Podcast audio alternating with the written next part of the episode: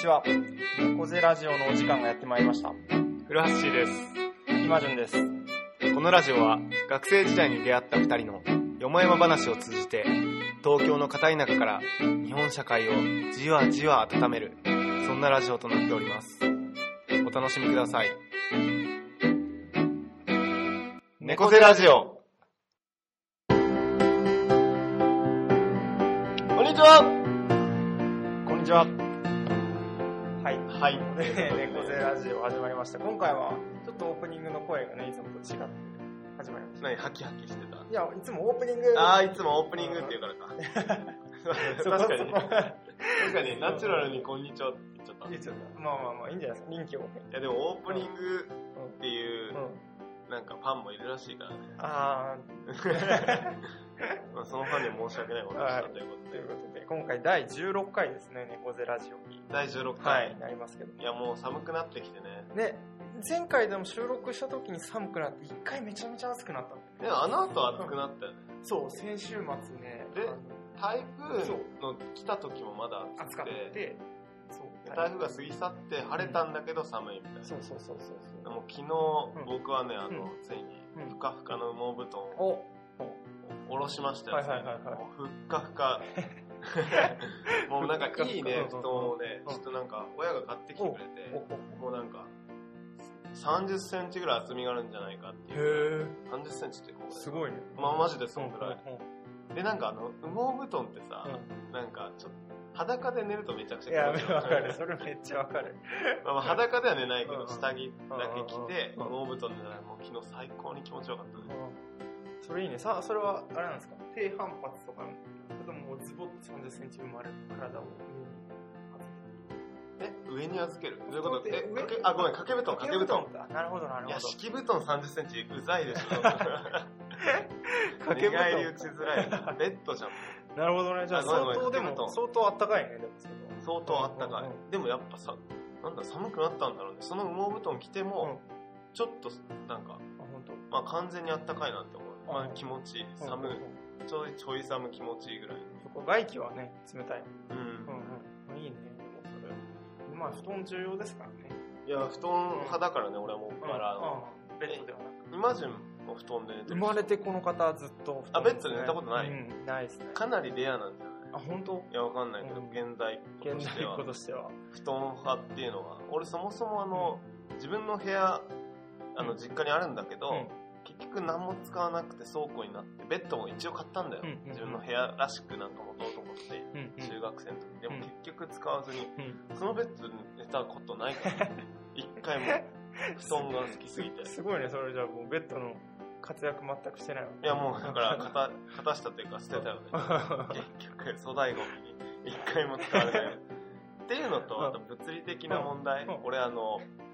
背がでかい。はいはいはいはい。 182センチって、まあ日本人の割にでかいかうんうんら、なんか縦ちょっとさん、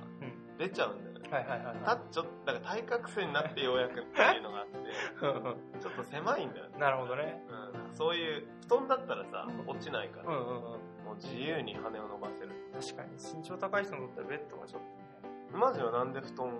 こだわりを持ってるなんだろう最初ずっと実家で布団だったのでうんなんか和室がやっぱなんとなく好きだなと思って、そうだね大学生活の最初繰り返しに来た時も布団を選うん。び今ももうその流れでねあれ、前の家って和室だったっけ前の家はね和室だったあ、そっかそっか。うんうんそうそう確かに俺も、うんだからもうずっと和室で寝てるあわ。本当ずっと和室、うんなんか、フローリングだとちょっと落ち落ち着かんというか、うんうん待っていってもね、結局一人暮らしの時はベッドで寝てたし、うんはいはいはいまあまあホームステイしてた時もベッドで寝てたし、うんまあまあ嫌じゃないんだけど、なんかね、うんうんもうこれからも多分ずっと布団で布行団くで行くし、うん多分家買うとか借りるとかなっても、うんなんかフローリ、畳のない家とかちょっと嫌だね。うんうんでもね最近の事情としてどんどんなんか和室を洋室にしてる感じあるよねあるあるあるある。ななんんかか今までいいのになんか一回ちょっと大学の授業の関係で、うんなんか、オークションって言われるよ、要はさ、はいはいまあマンションうん見に行ったことがあって入ったらもう本当にうん洋室しかなういんんだしかよなねい。うで、なんか、まあまあ確かに豪華っぽく見えるんだけど、これに1億払う気には全くならんわってんうんうんうんうんうんいう感じだったね。あーそっか。オークションね。まあまあ、まあそんな感じで、なる ほどな。まあ住居環境、住住居話環になり境。ましたけど、はいまあ、恒例うのん。今週何があった今週何があったトかーク。 今週ですね、でも、うんあ、ちょっとちょっとごめんなさいな。 まあまあ、こういうこともある。ちょっと。 携帯が突然なるということもある。。うんはい。あの、僕は昨日実はまたあの、例の前もちょっとここでお話しした、あの、まあ、コンサートみたいなものをあ、昨日だっそうそうそうた。やってまして。 Facebook でね。そうそうそうそうそう、載せたね載せましたけども。音の葉の夢。お、およくご存知で。いやいやいや何回も聞いてるからね。 そうなんですよ。昨日はピアニストの方をお迎えして、うんでその方がこう演奏しながら、うんうんあの、まあ、こう会話をして、曲の裏側だったり、その人の裏側に迫るっていう回だったんだけど、うんうんまあまあ、またすごいいい時間が過ごせましたよ。あ、そうなんだ。はい。もうでね、今ジンももう5回目ぐらい。 5回目になったね。もうやっぱ公約をやらせて少しずつうん。上達してるなみたいどな。うなんだろうね、でも。そんなに上達してないかも そうなんだでも緊張は徐々にし、あ、でも毎回するな、やっぱりまだ。あーまあするよねうん、やっぱり。やっぱちょっと芸術家の人とね、そうそうそうそう。共に空間を作るってなるとちょっとね、ハードル高いな。ハードル高いですね。でも、それぞれね、毎回やる人も、によって全然リズムとかも違うから。あ、そうなんうだ。んうん、今回の人は結構話してくれるから、自分は割と、ななんて言うんだろう、その人の流れに身を委ねるというか。うんうんうんまあ、引き出すんでしょそうね、引き出す。引き出すっていうか、うんうんまあうん。一まあ応、質問したり突っ込んだり質問、してあとはもうこっち、ちょっともうこっちに向いた方がいいんじゃないかなって時はこう、次行きましょうかみたいなあ感あ、じでそう言っいうたりことね。そう一応台本があるんだ。いや、ないんだよね。あないのそれがうん、台本作ってなくて。えっ、とね、一応、台本ないんだ。そう 事前の打ち合わせはして、で曲順は決めて、うん。うん。でその曲の紹介の時にまあどんな話しましょうかっていうのはあるんだけど、うんなんかきちっとこうじゃあこの話の時にこう振るのでこうしてくださいみたいなのはなくて、うん。やっぱね台本をこうぎっちりスクリプトを固めてしまうと割とやっぱ予定調和な感じになってそれはある。うんそれはある。でもなんか絶対さ、抑えなきゃいけない質問とかさ、うんあはいはいはいはないんか情報と か、そうねそれは最低限あそれはまあやっぱりうんうんねあメるモをしてあメるかモらがある。でもそれをなんか時によっては自分がなんか意図的に外すこともあればうんもう忘れちゃう時もあるし、ああ、まあまあ、そうそうそうそうだね。もうそれは結構回の流れに身を任せて確かにやる確か感じにか。な。ね、何よりなんか予定調和だと自分たちがつまんないっていうかね、なんかそうだね答え合わせしてる感じになっちゃうから。そう、だからあの、俺さ、あのうん前文化祭でんラジオをはいやはいってたはいは時いに。 う、んやっぱりうちの大学の文化祭ってすごいしっかりしてるからさ、うんもう台本きっちり作ってくる。はきっちり作ってはきてうん、うんきっちり作ってくる台本のとことフリーなとこがあはっいて、はいはいはい。まあ同じ俺の声だけど、うんこれで台本読んでるなってもう自分でも丸分かりの喋り方になっちゃうし、多分聞いてる人も面白わくかなるる。よね。それでもまあ情報としてね、うんここは漏らしちゃいけないってなると、まあ読ま,、読まなきゃいけないんだけうんうんうん うんど、ね。そうそう。それでね、すごい良かったのが、多分このフラッシュの周りにも結構ね、そのなんて言うんだろう、対話クラスターというか、あ いるよね。結構いると思うんだけど、ちょ、ちょっと説明した方がいいんじゃない対話クラスター。対話クララスターについて、どうですかね、フラッシュの方がうわん。いかる。やいや、わかんないなんて言うんだろう、対話をこう、重んじてるというかね、世の中に対話が必要そなうんじゃだ、なダいイアログのねう、ん対話なんだけそうねど。言ってる人たちが。うまあ、僕ん。の周りにも、フラッシュの周りにも割合。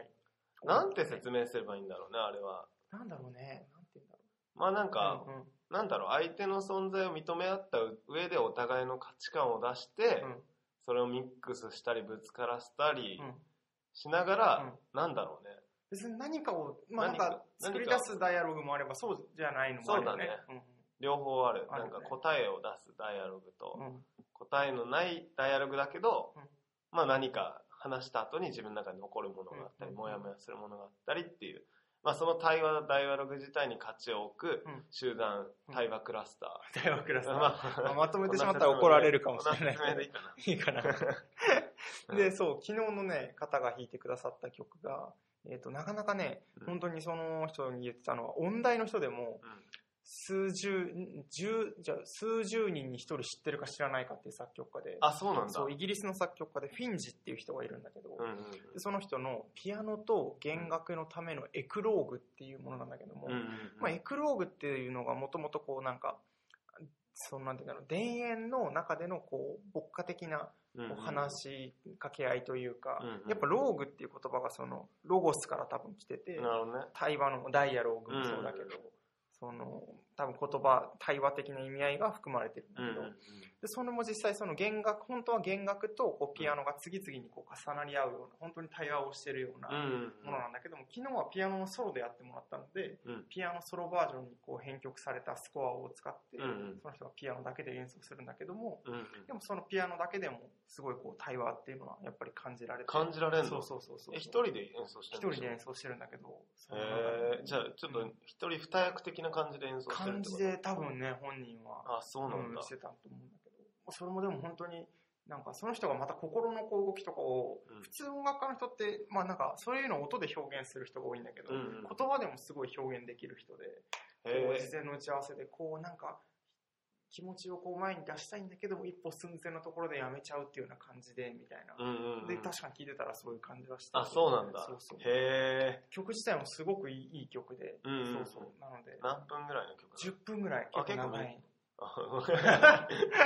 結構短いって言いそう結構短い クラシック、そうね。オーケストラとかの曲で言うと短いけど。あまあそのうんピアノとしては長いか結構長い部類に入るかうん、ら。そうそうそう。すごく良かったですよ。ああ、うんそうなんだなんかうん。いやいい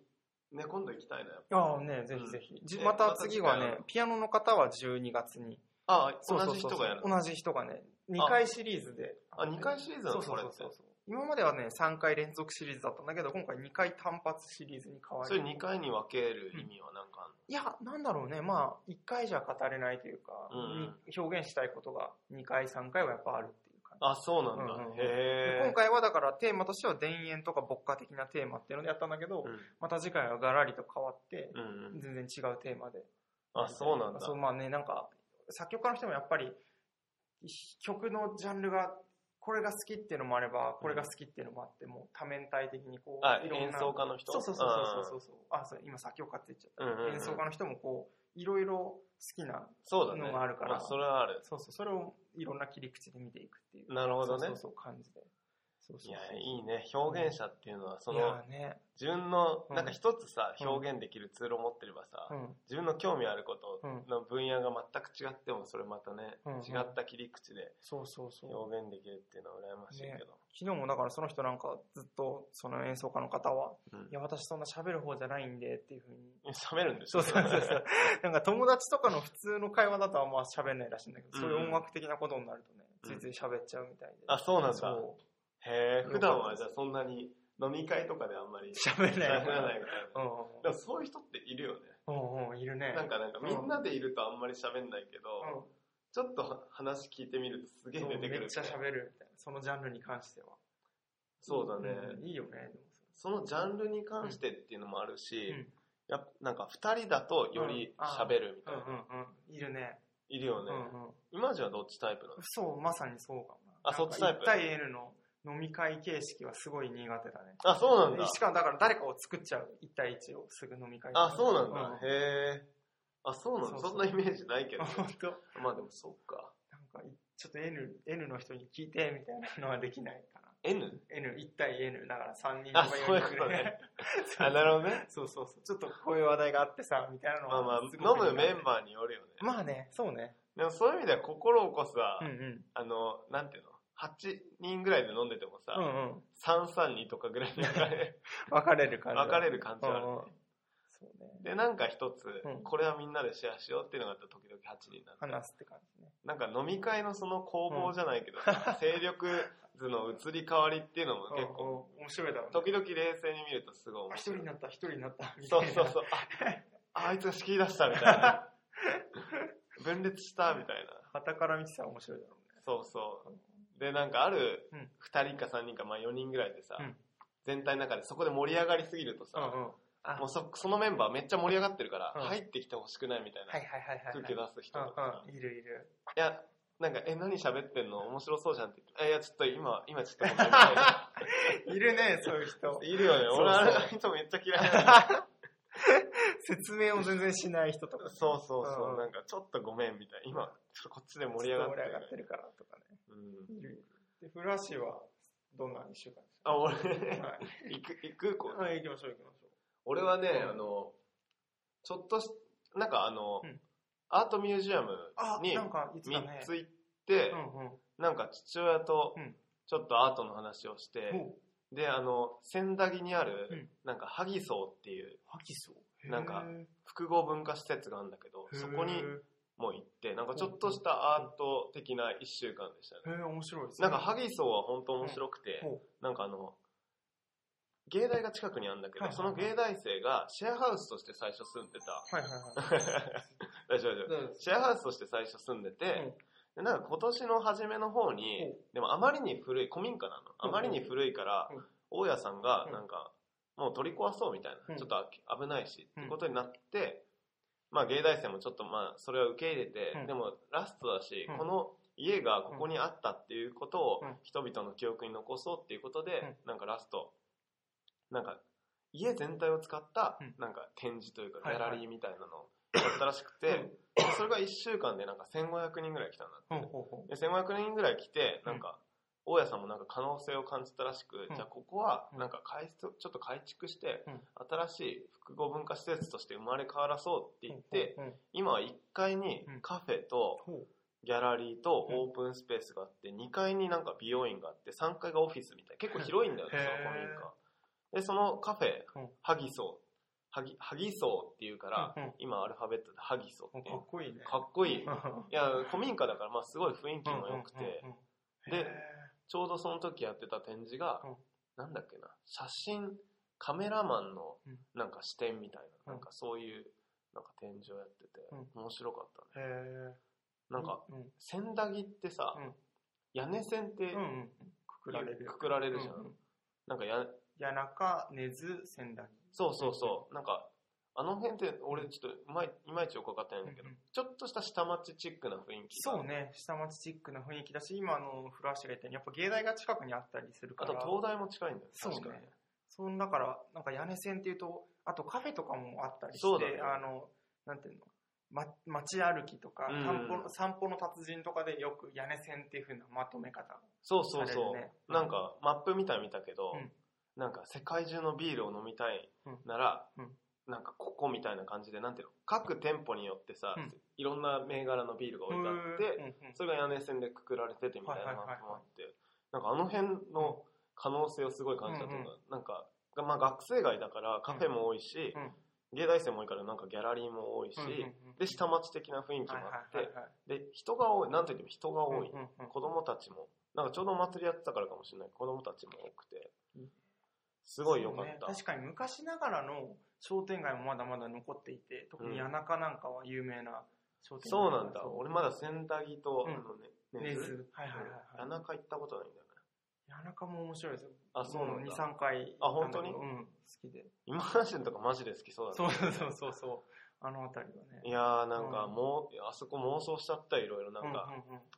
店持つならここいいなそうみたいねな、、そうね。てかす住むでもいいんだけど、うんなんかここの土地と関わりたいなってなんか、うんうん俺国立以外で初めて思ったかもほうほうほうほなんか都都内でう。いいね、その欲求を引き出されるって相当。いや相当なんかヒットだったなんか、うう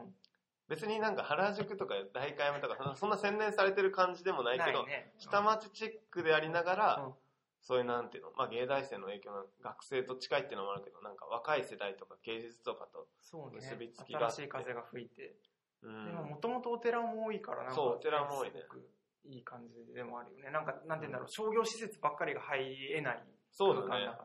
ら。だっていまだにやっぱ、うんなんていうのこれ建築法的に大丈夫なんていうぐらいさうん家と家がすごい近い隣りね、合っててすごく近いね。燃えたらやばいぞみたいやなばことにるね。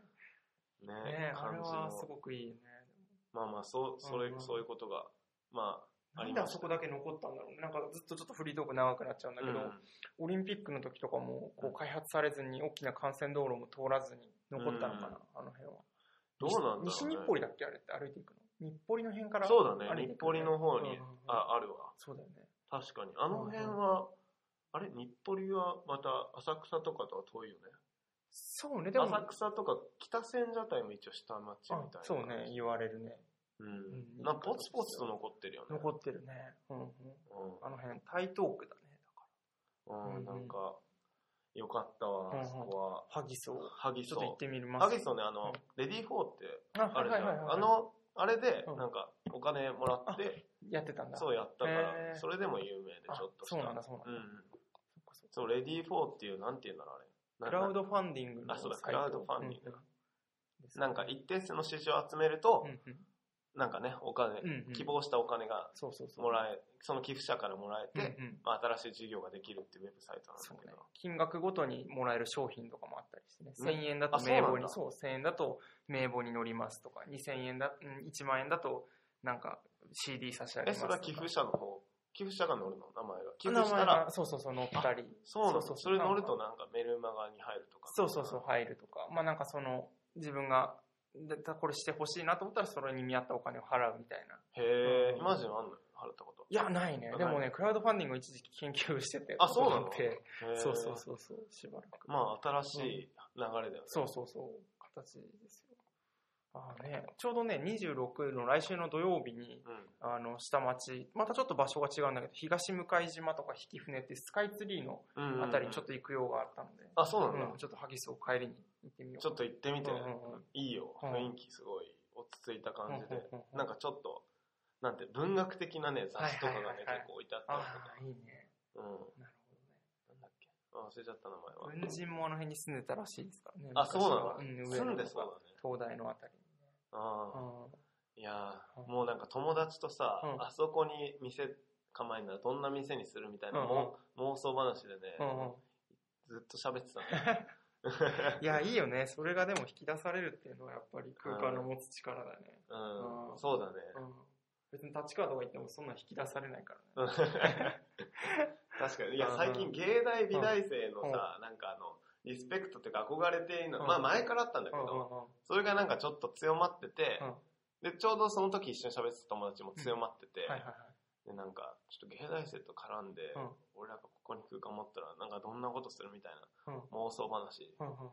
をしてて、うで、んけまあまあ、まあその時はその話で終わったんだけど、なんか、やっぱり美大芸大生ともうちょっとお近づきになりたいね、みたいな話に、なんか毎年2万人卒業してるらしいんだ、芸大美あ大あ生そって。うなんだ。でもさ、うん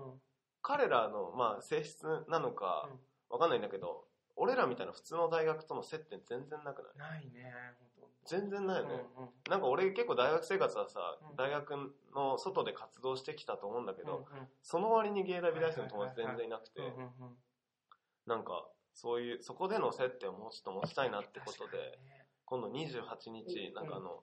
むさびのねうん、文化祭にちょっと行ってね、で、された。この時期だね、確かに。そうそう、ちょっと友達作ろうかはいはいな。はいお近づきになろうなるほかど、な。なるほど。いいです。僕作、戦を立ててます。僕大学1年か2年ぐらいの時に、なんかちょうどそのアルバイトをやってて、あの何銀のアルバ座イトのアルバイトやってた時うんに、、ああ何人かムサビの友達がいて、あそうなんだそう文化祭にそれこそ行ってた。へえう。んでもなんかいいなそこではなんかその、ちょ芸術的な話しようよとかいう感じじゃなくて、まあでも普、通のまあ、美大生もいろいろいるからね、なんか俺のそうそういとこみたいに、あなんか、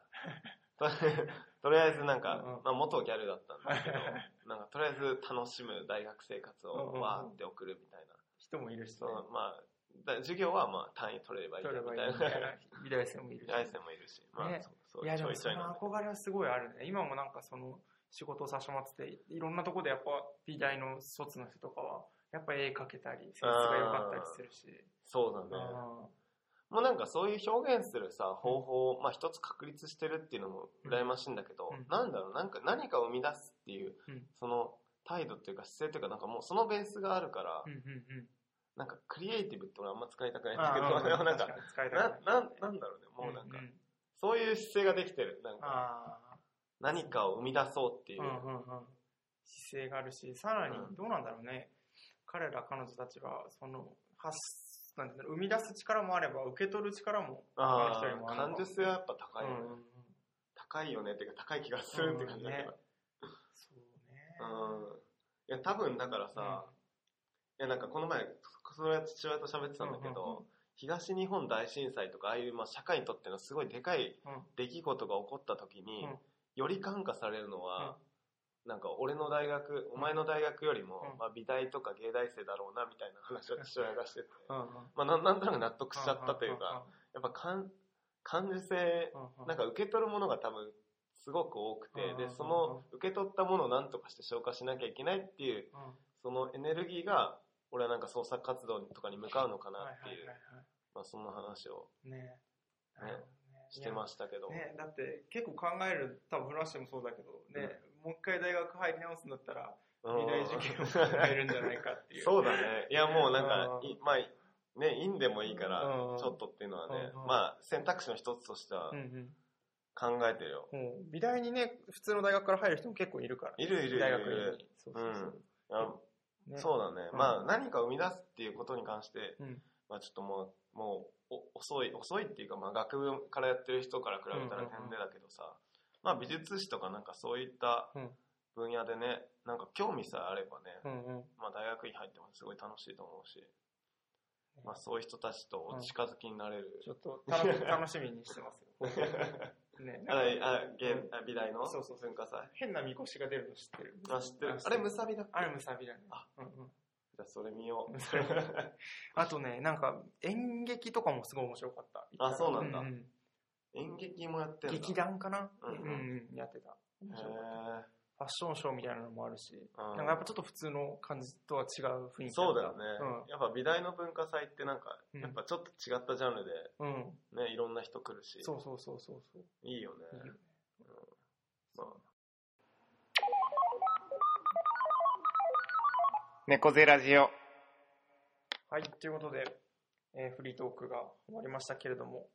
今回はですね、あの、最近まあ何回かやってて、あの、大行シリーズもその一つに入ると思うんですけども、うん。あの、辞書、猫背辞書とかコーナー的にやるのではなく、テーマトークとしてね、うん。やりましょうということで。でもこれ、あれだよね、前古橋と言ってたけど、テーマトークとしてなんかそれをコーナーにするっていうのも面白いね、とか。そうだね。だアからメトーク的な感 じで。そうそうそう、うん僕たちはっていうう ね、んじゃないけど、うんうん。まあまあ、そのテーマに合わせてね、うんまあ、人を呼んでもいいしね、うんうんまあ、ゲストを呼んでもいいし、うんうんまあ、今までのテーマトークといったら、まあ、過去トークもテーマトーク、そう。ね、そうね。の大行シリーズもそうだし、うん。まあ、ってことで今回ね、テーマトークはい、のはい、テーマとはい、なったのは、はい。適色。ちょっと待ってえごめん ごめん。えごめんごめん。ねいや、笑いかぶせちゃった。ごめん。あいやいやいやいや 適色って適こと色で。ですね。あの、リクエストをね、実は結構前々からいただいてて、ちょっと僕らの中でなかなか、あの、どのタイミングでやろうっていうのをあぐねてたので遅くなっちゃったんですけども、うんかなさんからいただきました、ラジオネーム。はい ラジオネームかなさラん。ジオネームかなさんからいただきました。限りなく本名お目に。が近いですすけども。かなさんから。ありがとうございます。はい、ありがとうございます。適色についてということで。うんうん。はい。まあいただいたんですけどね適色。適した食だよね。適した食、自分に適した食ですね。自分に適した食。ういや、ん。もうん。う、難しい難ね。しいですねこれはまあまあ一生かかって探してういんくものなのかう、んうんそれともそんなものそもそもないのか。ないのかね。そのパその考えもありますよね。うん。あるのかないのかですね、まず。う。うんん。どうでですか、も、なんかあの、なんか仕事をさ、うん選ぶときにさ、うんうんまあ、そもそも選ぶものじゃないって言われたらあれなんだけど、 西村さんの方にある そうでも、まあはいはい自分の仕事を探すときにさ、なんかまあ、要は自分に合った仕事をさ、うん合わない仕事を探す人なんだよ。。うんうんまあ、いないいね。合う、合うだろうって思う仕事を探すときに、うんまあ、就活的に言うなら、うんまあ、軸って呼ばれるはいはいはい。もので、うんやっぱ適職をさ、うん探していってみたいなところがあると思うんだけど、うんなんだろうねなんか俺の中での適職は、うんまあ自分の、うんまあ、動機というか、まあ、うんこうなりたいっていううん。ものと、うんやっぱじ実際にそれが自分ができないとさ、うんなんか社会的価値を埋めないから、はいはいはいはいやっぱその自分ができることで、うんかつ、うんあまあ、できることができできるようになること、うんかつ、うん自分のしたいことはいはいはい。の接点だね、なるほどなるほうん、だからまあキャンとオンとって言えば分かりやすいかど。な、なるほどなるほど。キャンとオンとほうほうほうほうが一致する部分。うんでよく言われてるのがキャンとオンととさ、うんあなんだっけシュルかなんかすべきというかあーまあ、社会的にそれが求められてるかってところで、なるほどなるまあ俺的にはキャンとオンとでいいと思うけど、うんうんでもまあよりシュルが入ると、まあなんていううのんより安定性が増ほど。うんうんうんうん増すという。か、うんうんうん。なるほどなるほうど。んっていうのがあるかな一つの観点として一つの観点としてね。いうんや、でも確かに、これは結構まといてるような、ううんん、気はしますね。そうだよね、うんなんか例えばさ、うんうん芸術うんなんだろうん。うまあなんかピアニストに、例えばピアニストになりたいって言ってもさ、うんピアノをやっぱりちっちゃい時からっていうのが結構あるからさ、なんていうの、まあできないことをさ、うん夢として持ってもやっぱうんさ、うんうんこの年になったらもう仕方ない仕方ないかねら。うんうんうんまあそういう意味で適、適した職ってことでは、こうれんはうんうん当てはまるかな。なるほどなるえ、今順はさ、うんまあまあ今の、うんま、前は就活してたやん。ほど前は就まあま活してたあねすごい、うんなんか絞ってたけ絞どっ。てたけどねなんかあの時はどういったうんうん自分の中での検索ワードじゃないけどさ、いはもう数多くのなるほどなるほど働き口あの中中ででね検索していっうんうんた。うんまず一番最初に思ってたのはうん会社の規模感あーであってうんうんでやっぱりなんかまあ大企業の中でもうんうん割と部署でこう独立してうん動けるところだったらば、まあそれは問題ないと思うんだけども、うんでもそれがたとえあったとしても、うんうん大きな会社の中でやっぱりこう、まあ、イメージすると船のイメージなんだけど、うん大きな船の中でうんうん例えばなんか自分がこっちに行きたいって言ったとしてもその船の傾きが全くこう傾かないところはうん絶対嫌だなと思って、うんなるほどね。なんかその船船こっち進んでるのに自分は飛び降りたいあもうこっちに行きたいっていうのにうんもう行けないんだったら飛び降りるしかないみたいなイメージだと思ってて、うんうんうんだからなんかその舵を切れる一端を担えない、まあ若い、うんなんかね、まあ若いんだからそんなの無理だよとか、うん年を取っていけばそういう風になるんだよっていう風な言われ方もするけど、うんうん僕はなんかそれは違うなと思ってて、うんうん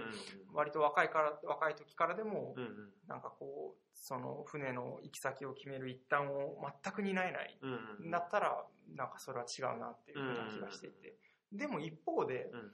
やっぱりなんかもう、まあいわゆるベンチャーとか言われるとこだったり、うんすごい小さいところで、うんうんまあなんか家事はこう自分でかなり切れるんだけれども、その分、まあなんて言うんだろう、自分の責任がかなり重かったり、そうだねまあ。責任って言うとあれだな、なんて言うんだろう、かなりやっぱりやらなくちゃいけない実務がそれなりにあったり、うんこうもう結構カツカツな状況、うんうんつまりは暮らし、自分の暮らしってよりもその働く仕事が優先されるような環境もどうかなっていうふうなのを思っていて、うんうんうん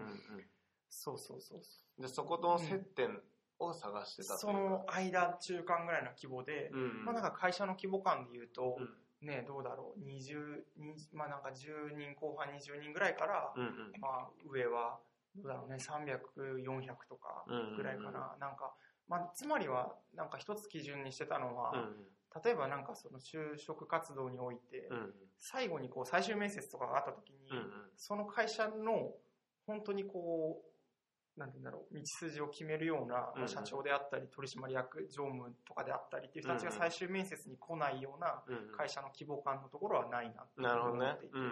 うんで、自分はやっぱ選ばれるんだったら、その、あ、こいつがじゃあ会社次のステージに進むのにおいて、うんうんあこいつはなんか役に立ちそうだとか、一緒に作っていきたいっていうふうに思われるんじゃなければ、うんなんか、全然その会社の大きな進んでいく航路と、うんうんなんか 違うところで選ばれてるような気がして、うんうんうんうんそれは一つの基準にしてたかな。なるほどね。いやそであとその規模感プラスさ、でも、なんていうの規模がちっちゃくて自分の裁量が大きくてもさ、うんうんやっぱり会社っていう枠にある以上さ、うんその会社の方向性はあるじゃん。うんだからまあその会社の価値観というか、うんうん。ビジョンというかそこに共感でき、かつ規模のちっちゃいとこっていう感じで。そうね。あとなんか、なんて言うんだろう、コンセプトをすごくこう歌っていて、それが美しいコンセプトであったとしても、うん。うん。なんて言うんだろう、それをこう、なかなか柔軟に受け止められずに、そのコンセプトを、あの、まあ、なんて言うんだろう、コンセプトを達成したい、まあ、そのゴールを達成したいがために、うん入ってくる人たちをこう手段化するような会社はうん嫌だと思ってたね。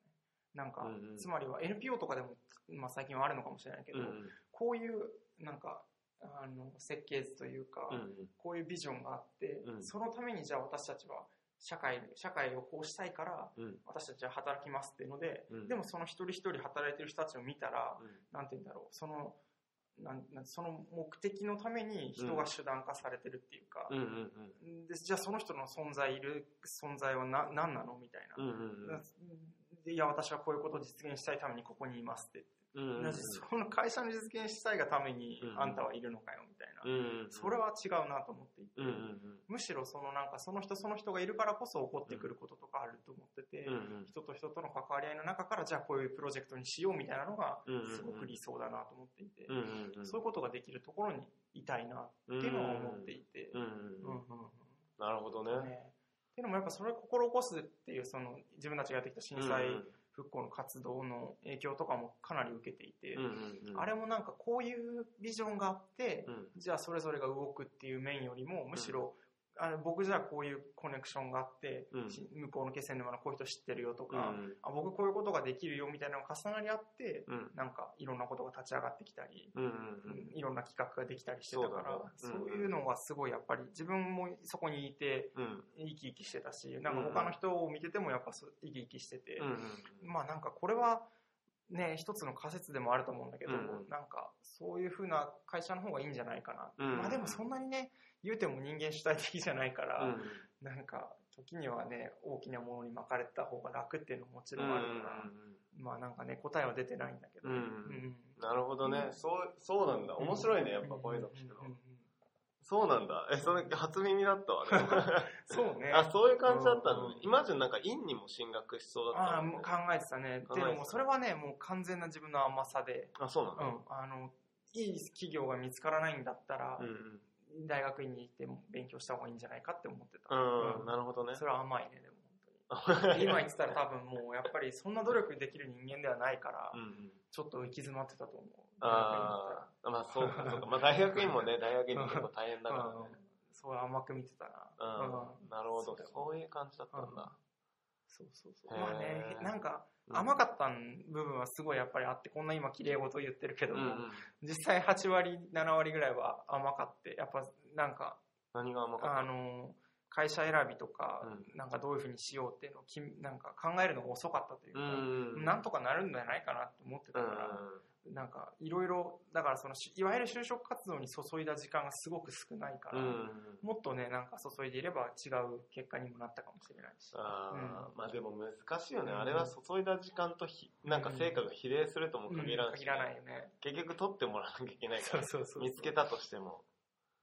そうなんだ。まあね、そんなことを、だからなんか就職の面接とかでも、なんかこうした悶々とした思いをうん語りながら、でもまあ一社、なんか自分のことを聞いてあ、でも語ってたんだ、そのもんもなんか語ってたね。うんいや、もっとなんかこう、一人一人が生かされるような企業が、とか言っうてん、面接で言ってあ、そうなんだ。 そうそうそう。なんやこいつはみたいな。だからそういうのが全く通じない企業からは、うん面接になった途端バサバサとね、何何社かは。あ、そうなんだ。もうん切られてたし。へえ。まあそうだよね。うん組織としてのね、まああり方みたいなのはね、企業、まあ、によって千差万別だからね、うん本当社員をどう捉えてるそのうかそとういそうう。か。結構そこを見てた。だからなんか業務内容とかは、二の次といううか、んうん別に海外行きたいとかいう要求もなかったし、うんうんだからなんか何やってようと、この人たちがどういう考えでいるのかっていうのは気になってた。うんうんうんうんなるほどね。うんそうなるほど、うんなるほど。そうそうそうへえ、そうなんだ。でもそれもね、でやもっぱそりれどう、どういうふうに感じ取ろうとしてたのやっぱ説明会じゃわかんない。わかんい。ないね。うんだから、なんだろうね、面接とかでまあ、話していく中でう、ん。うんうん。うん、まあでも、まあでもせ、面接でちょっとわかるっていうのは、わかるっていうのはあるかな。うなんか自分の話を聞いてくれてるかどうかってとこも、そうだうねん。こいつ聞いてないなってのはすぐやっぱ分かっちゃう。わかるわかるうんめっちゃわかる よわね。かるわかる。そうだったらもういいし、いいなって思うし、こっちも話す気はなくなるし。うん。でもい一個ね、そこはかなり聞いてくれたあところがってそうなんだうん。うなんかしかも注意されながらね、そういうなんか面接じゃ、次の重役の人とかは聞いてくれないよとか 言われながん。あ、ら、そうなんだ。でもなんか応援したいからみたいなことは言ってくれて、うんそうそうそうそう。へえ、うんそうなんだ。そうそうまあまあ、就活システムに関してはね、うんまあまあは、不満というか話すこともまたたくさそんう。たくさん。あるけどね。クラッシュはごめん、なかなか動画喋ってあ、いや、全然大丈夫だよ就職の時はどういう感じで探して就職の時は、なんか、なんか大学生活を通じて、うんやっぱダイレクトに、うんなんていうの、まあ、いわゆる社会貢献うんができる方が、うんなんか自分にとってやりがいがあるなっていうのは、まあ、いろいろな活動を通じて感じてて、うんで、まあまあ、まず、うんまず最初に、うんまあ NPO で働くってどんな感じなんだろう、うんみたいな感じで、うんあのいろいろ調べてたわけ、はいはいはい本も読んで、ほうほうで、NPO で働く、うんはなんていうのまあ、取ってる、まあ、まず採用枠も少ないんだけど、要は、NPO で取りたい人は、うんまあ、なんか、新卒はあんまりいらんというか、まあ、そそうんななんやに育てる余裕はないから、うんもうビジネススキルをもともと持ってて、、うんうん熱いパッションのあるうんうん人が来てほしいみたいそうな。だよね。プラス、やっぱり、なんか日本の世界的に見てもやっぱり日本の NPO、まあ、NGO もそうだけど、の地位がやっぱり日本的に低すぎて、なんか俺やっぱ最終的にはそういう場所で活動したいんだけど、うんまあ最初につく場所じゃないなっていうのがまずそこで、うんうんうんじゃあまあ企業見ようみたいな、うん俺なんか民間企業に対するさすごい、なんていうのうん嫌だなっ ていうなんかえ営利企業だろみたいな、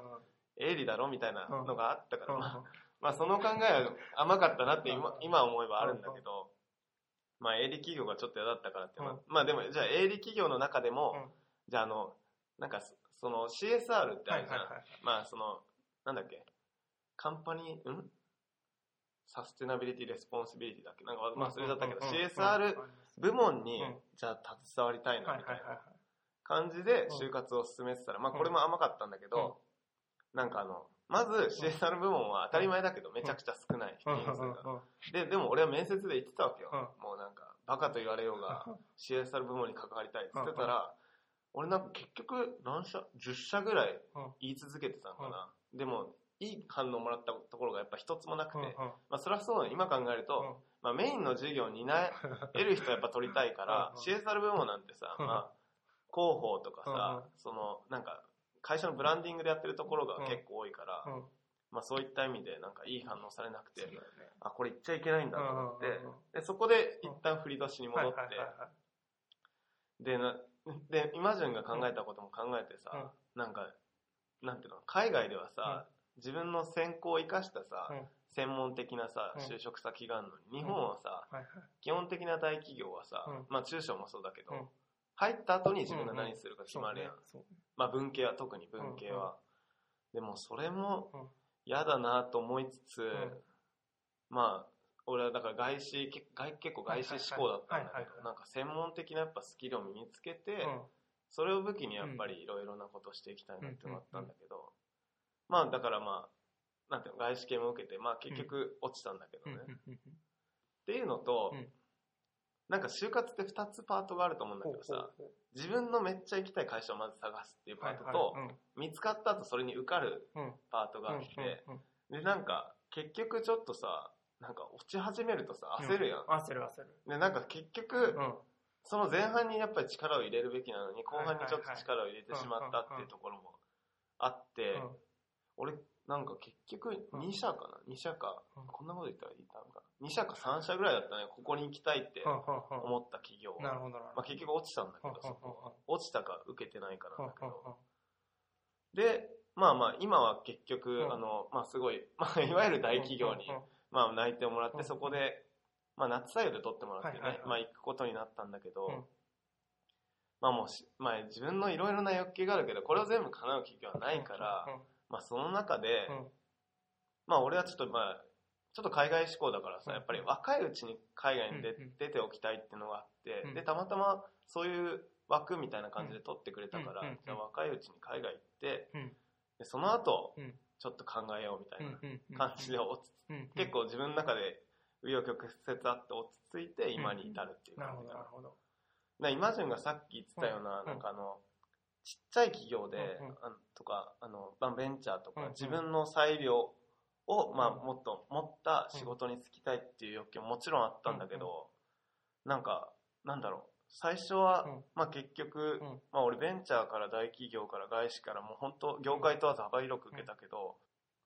最初はやっぱ比較的なんか余裕のあるうん企業で、うんまあ海外に行かせてもらおうかなっていううんところで、うんまあ、これ聞いてたらすげえ甘いやつに聞こえちゃういけどやいやいや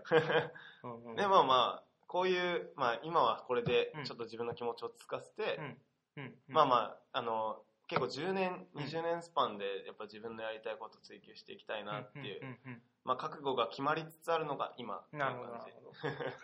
ち ょっとなんか焦るのはやめようって思うんっうんて、うん、そうね、長いですからね。うん人生結構俺の中で自分でがっかりだったのはさ、うん本当は学生生活中に、うんてかもう就活の段階でもうここここここここここって行きたい企業がもう自分の中で確かにあって、うんうんそこに向けて、うんまあ、受かってうでんそこから自分の社会人としてのスタートを切るつもりだったんだけど、はいはいはい結局その就活で俺うんいろいろ頑張ったけど、まあ、2社3社ぐらいしか見つけられなくて、うんうんうんでまあ落ちてしまってみたいなところがあって、うんうんまあじゃあ社働きながらちょっと自分軌道修正して軌道修正して、うんまあまあ自己実現じゃないけど、自分の理想の働き方を追求していこうかなっていうのは、うんうん今。なるほどね。うん。しかもね、そのまた就活批判、システム批判みたいになっちゃうけど、うん。要はなんかその、なんていうんだろう、僕も偏見を持っちゃって、その大企業とか行きたくないとか、普通のその大手就活ナビサイトを通して見る会社には全く興味がないんだけれども、でもなん、なんだろう、もうちょっと覗いてみたり、働いてる人の現場を見たりしたら、多分すごい印象は変わって、ああ、そうだねんあ。なんかこういうのもいいなとか思ったりするんだろうけど、うん。うん、なんかそれが見えないよね、学生に 見えはない。うん、なって見えないねで、しかもむしろそれをこう、別になんか選ばれる方も、うん。あの、大手就活ナビサイトもそれを全く気にしてないから、うん。まあ会社名とかだけでうん、マッチングをさせようとするし、うん。会社名と学生の何ができるかっていうスキルとだけで、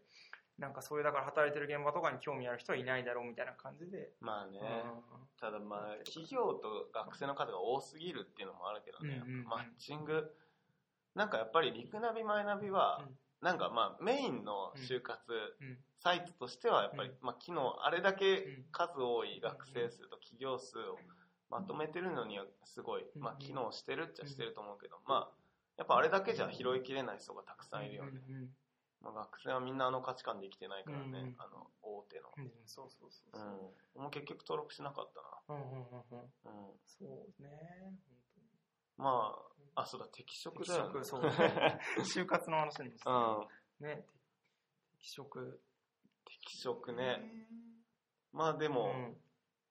俺は今自分の適職っていうのはこれっていう肩書きは特にないんだけど、うんまあでもやっぱイメージはあって、うんそれは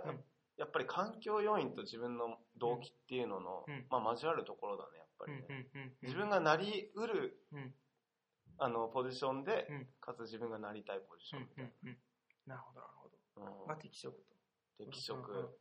なるほどね。うん。え、今旬はど僕はどうだろう、その人、やっぱり、なんかね、その、仕事とはの時とすごい似てるんだけど、その人が持ってるものとか存在とか、今まで生きてきたものとかが、うその仕事の中で出せるのであれば、うん。いいなって思っていて。うん。まあだからそういう環、だからそういう、今古橋と言った話に似てるけど、環境要因、そういう人の、うん。なんて言うんだろう、その人となりが出せるような環境要因の会社がいいと思って、うんいるし、今だなるほどね。に。だし、適職っていうのは、うんなんて言うんだろう、そういう、もしそういう、なんなんて言うんだろう、今言ったような環境要因が整っている会社であれば、うん。どんどんどんどん適職っていうふうに言える人は増えていくだろうし、うんうん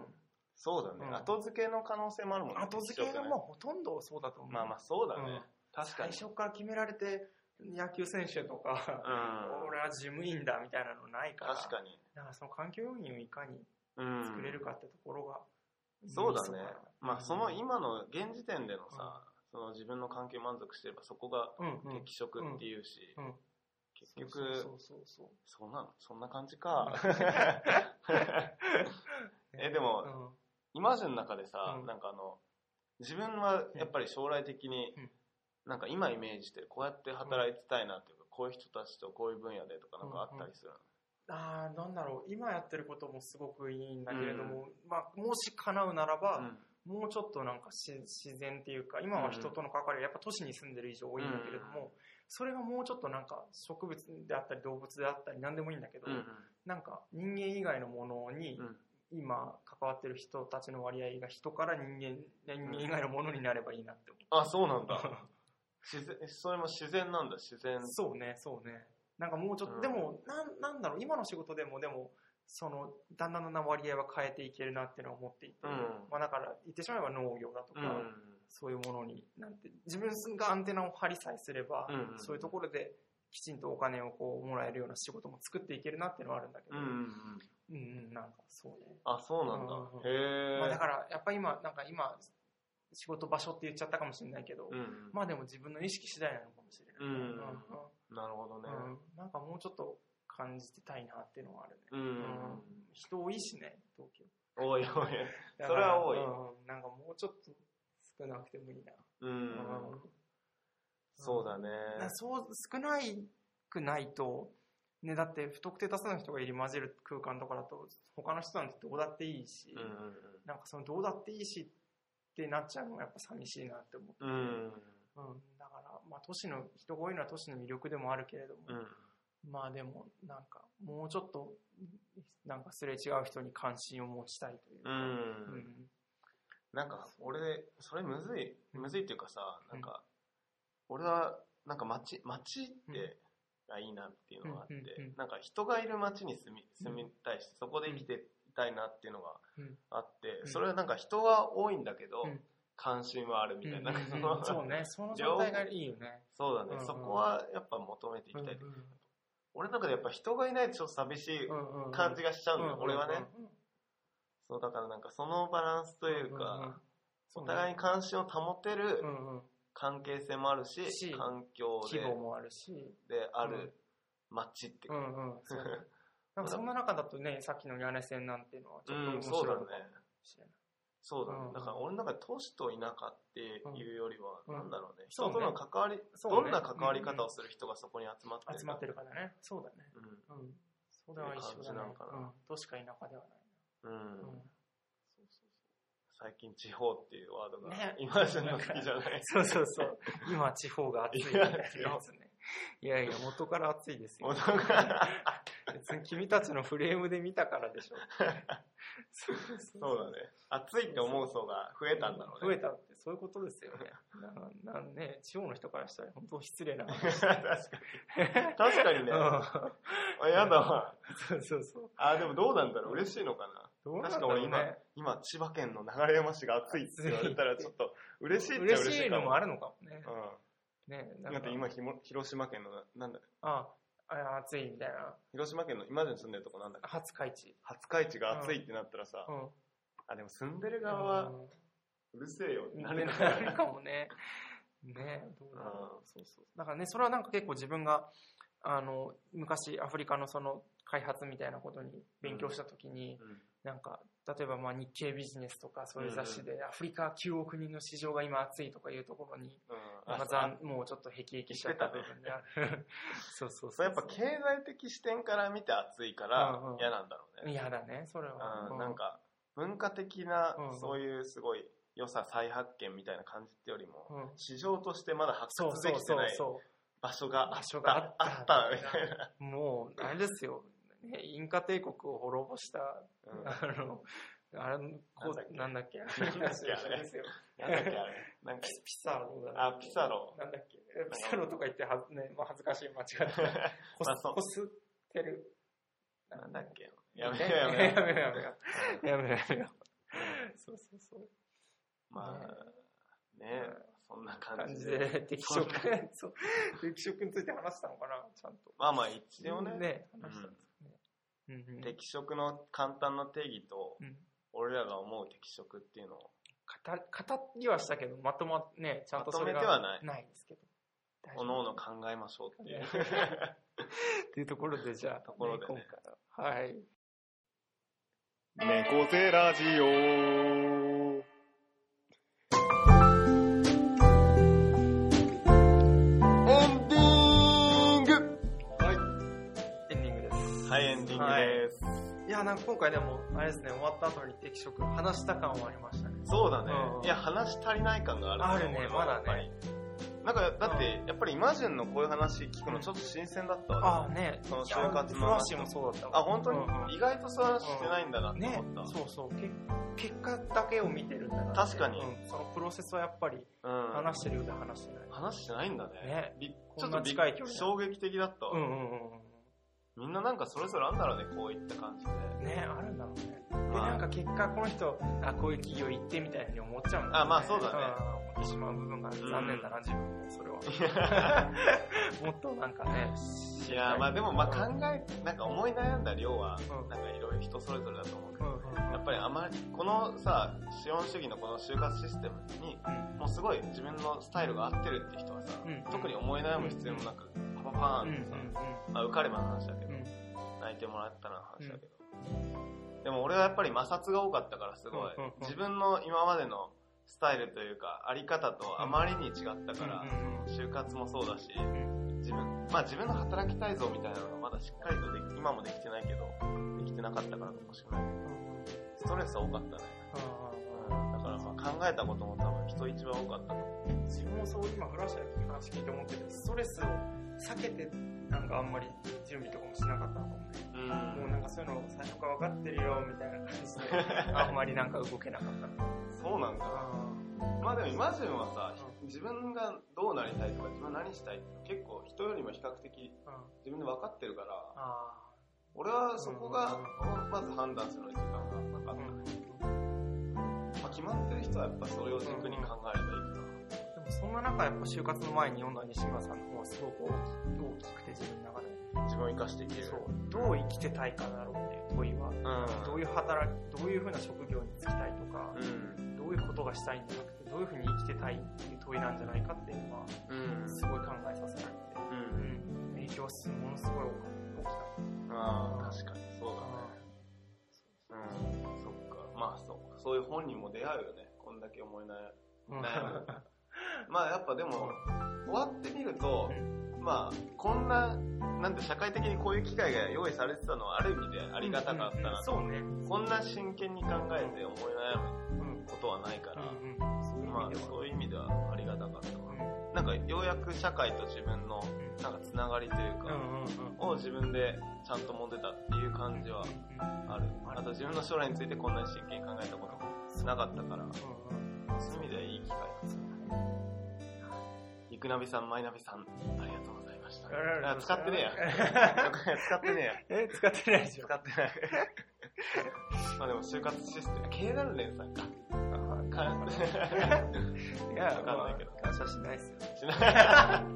い。そんなとこには感謝しない。そんなとこにはね全然感謝 し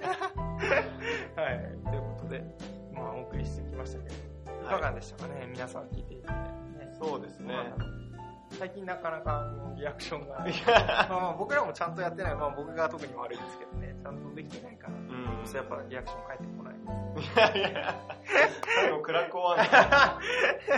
ので、やっぱこっちがいけないんですけど、 うんまあ頑ま張あります、頑張ります。はいうんき今きっとね、まあ、リアクションしなくてもさ、うんうんなんかまあ、聞いてくれうんて、思うことがある人は、届いて。まあ、一定数いると思 うから、そんな感じで、はい。では、ここまで、えーお送りしてきたのは、古橋と、イマージョンでした。また来週バイババイーイバーイ